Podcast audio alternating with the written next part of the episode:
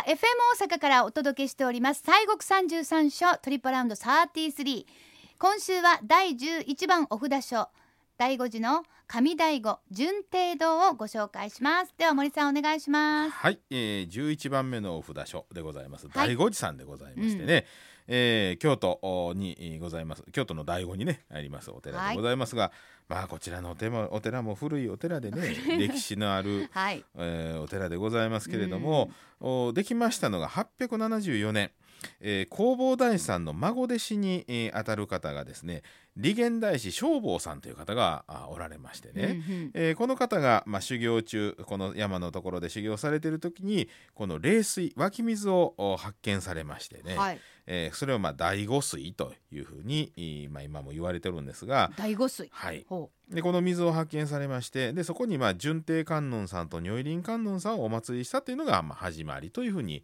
えー伝わっております。う、うんうんでまあ、古くからまあ霊山としてねこの醍醐山という山全体がもう、あのーまあ、古い何ですかな修験の山なんですよね。うんうんうんええでまああの山のてっぺんのところがまあ上醍醐とかですねで山の裾の方が下醍醐なんていうふうにも言われてだからもうありましてそうか。全体やからもうそうなんですよ。上と下に分けて山の上と下のまあなんだかですね。大きいでね1994年にはあ世界文化遺産にも登録をされているということ世でございます。界遺産のお寺お札そうなんで所ですす。はい。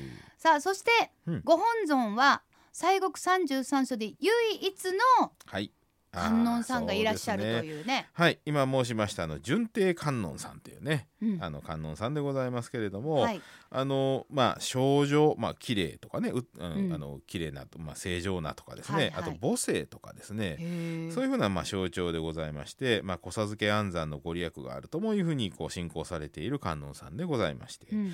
でもともとはね上醍醐に順帝堂というのがありまして、はい。でそちらにお祭りされよされておったんですがうん。2008年落雷でですねお堂が焼けてしもたんですよ。うん残念ですそうね2008年ねこの時は本当あの新聞にね載ってえらい衝撃的なねうん。あったんですけれども落雷でなんかお堂自体がもうなくなっちゃうっていうそうそうそう焼けてしまうんです。いやうんあのやっぱり昔のねあの資料なんか見てるとよ落雷でお寺焼けたりとかねいうのあったりでね。今でこそですね、うん。今でというのは。こそまあまあうんまだね、うんあれなんですが、うんあの飛来神っていうのがあるんでね。はいそうです、ええ。そこにまあ落ちてくれるわけですよね、うん。ただね、あれ飛来神もね、うん。あの条件があってね、はい。うん、その要は半径あの円錐状にな半径何何メーターの間にないと落ちひんかったらそこにこのひ雷が誘導できひんとかねああるんですね、うん、そういう性能の問題もあるんまあ、ですが、すっごいエネルギーですもんねすごいですよ。いやほんまあの雷落ちた横にいたらすごいよ。あの地響きして揺れるよ。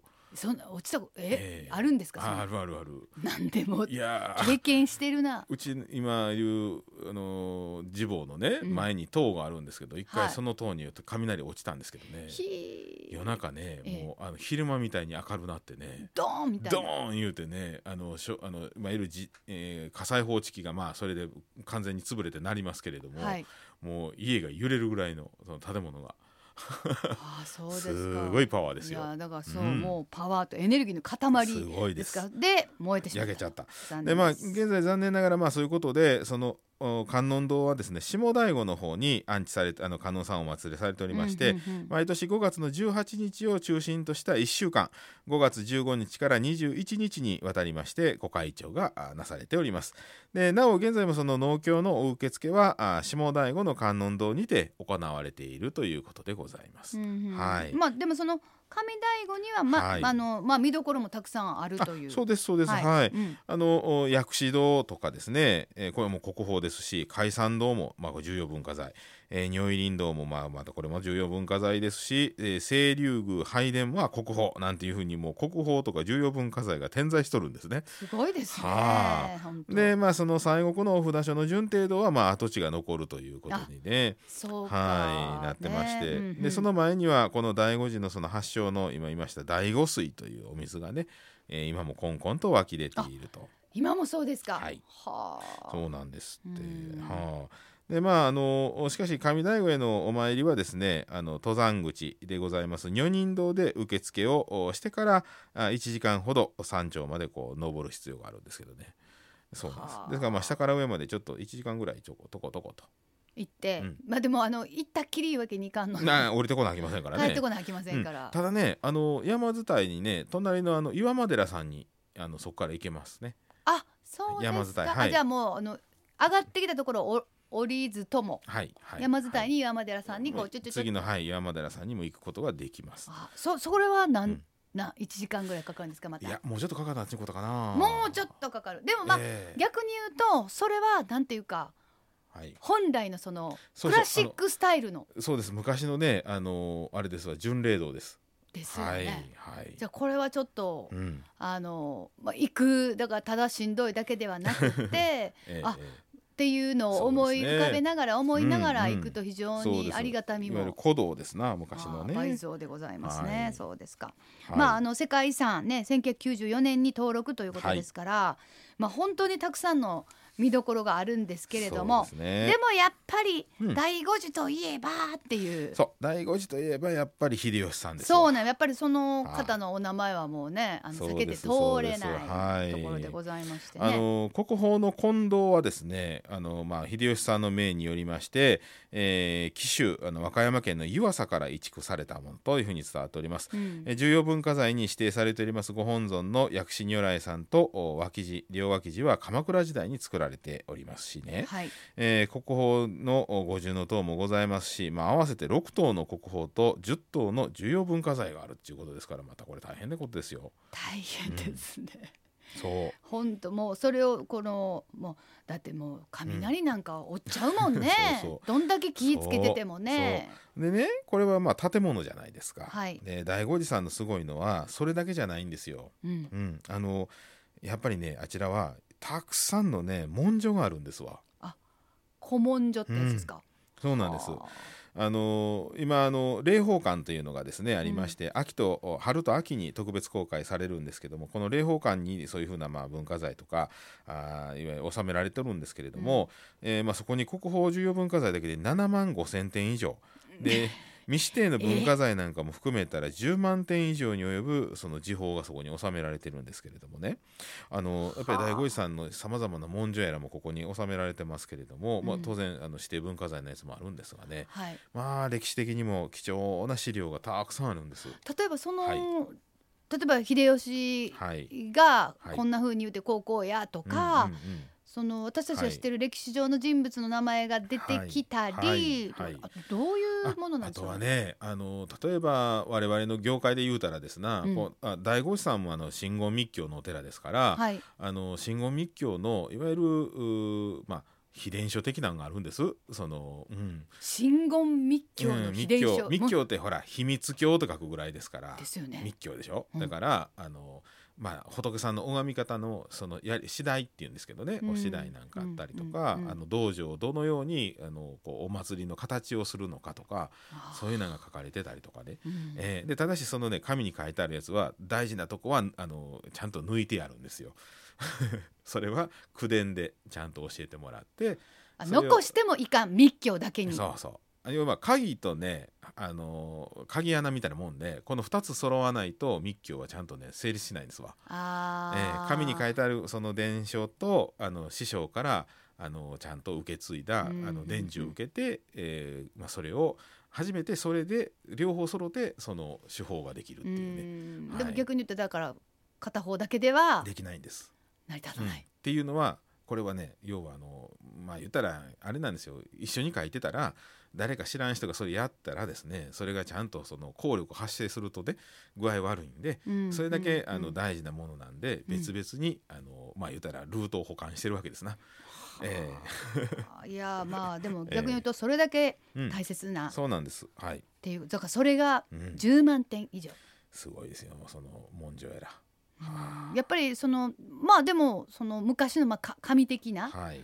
それからもうか湿度とかそうですね。ものすごい気ぃつけるんでしう。ょうね。紙特に紙の文書はねうん虫が食ったりするといけませんしあそうか虫食いもあるし。そうなんですであの和本ってねあのこう横積みするじゃないですか平積みっていうんですか、はいはいはい。はい。そうするとね圧縮されるとね 紙と紙がひっつきおるんですな。あそうでしょうね。はい、うんうんうんうん。ですからそれをね竹のねあの細いヘラみたいなんで1枚ずつこうピーッとああの剥がして。ペロリンチョペロリンチョってして、竹のなんていうのかなナイフみたいなんでシュッシュッとこあのあーだからほ入って。いわゆる干すっていうか。うそうですね。1枚ずつ剥がしてであの今度はほ紐解いて後ろに裏打ち用の紙貼ったりとかその網しくいのところにちっちゃい紙をちょっちょちょっちょこう貼って、えー修理するんですけどね。あーまあまあそういうのをはい。学ぶ、まあもちろんそういうのもまあね大学であったり。あそうそう文化財修復のね表具屋さんとかね、うん。えー、そういうなとこがやらはるんです。そうそうもう表具ってもうあれは本当に、はい、なんていうかあるものをはい。直して、ほんでまた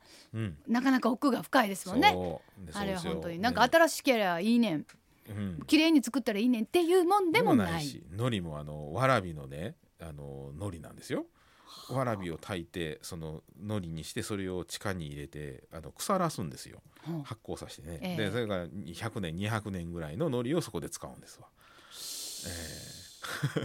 え。いやもう本当にまあもう深いとしかえ言いようがね。ええそうそうそう。まあやっぱり深さにはそのやっぱ知恵と時間っていうのは必ずいるなっていうことだと思いますが、さあそしてその秀吉さんのお話出てきましたけれども、はい。そうです。桜ですもん。そうです。桜と秀吉と醍醐寺さん。そうですわもう、うん。醍醐の花見といったらもう有名な話でございましてえどんなんやねっ。たんかなねえ秀吉さんがが1598年にね催しましたもう空前えー空前絶後もうんう花見という、あのーまあ醍醐の花見でございますけども、はいはい。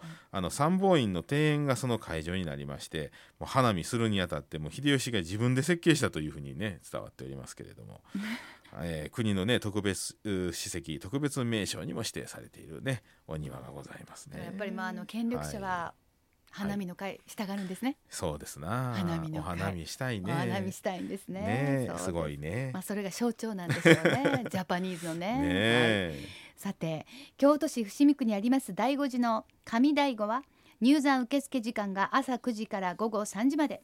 冬季これが12月第1日曜日の翌日から2月末日までは午後2時まで。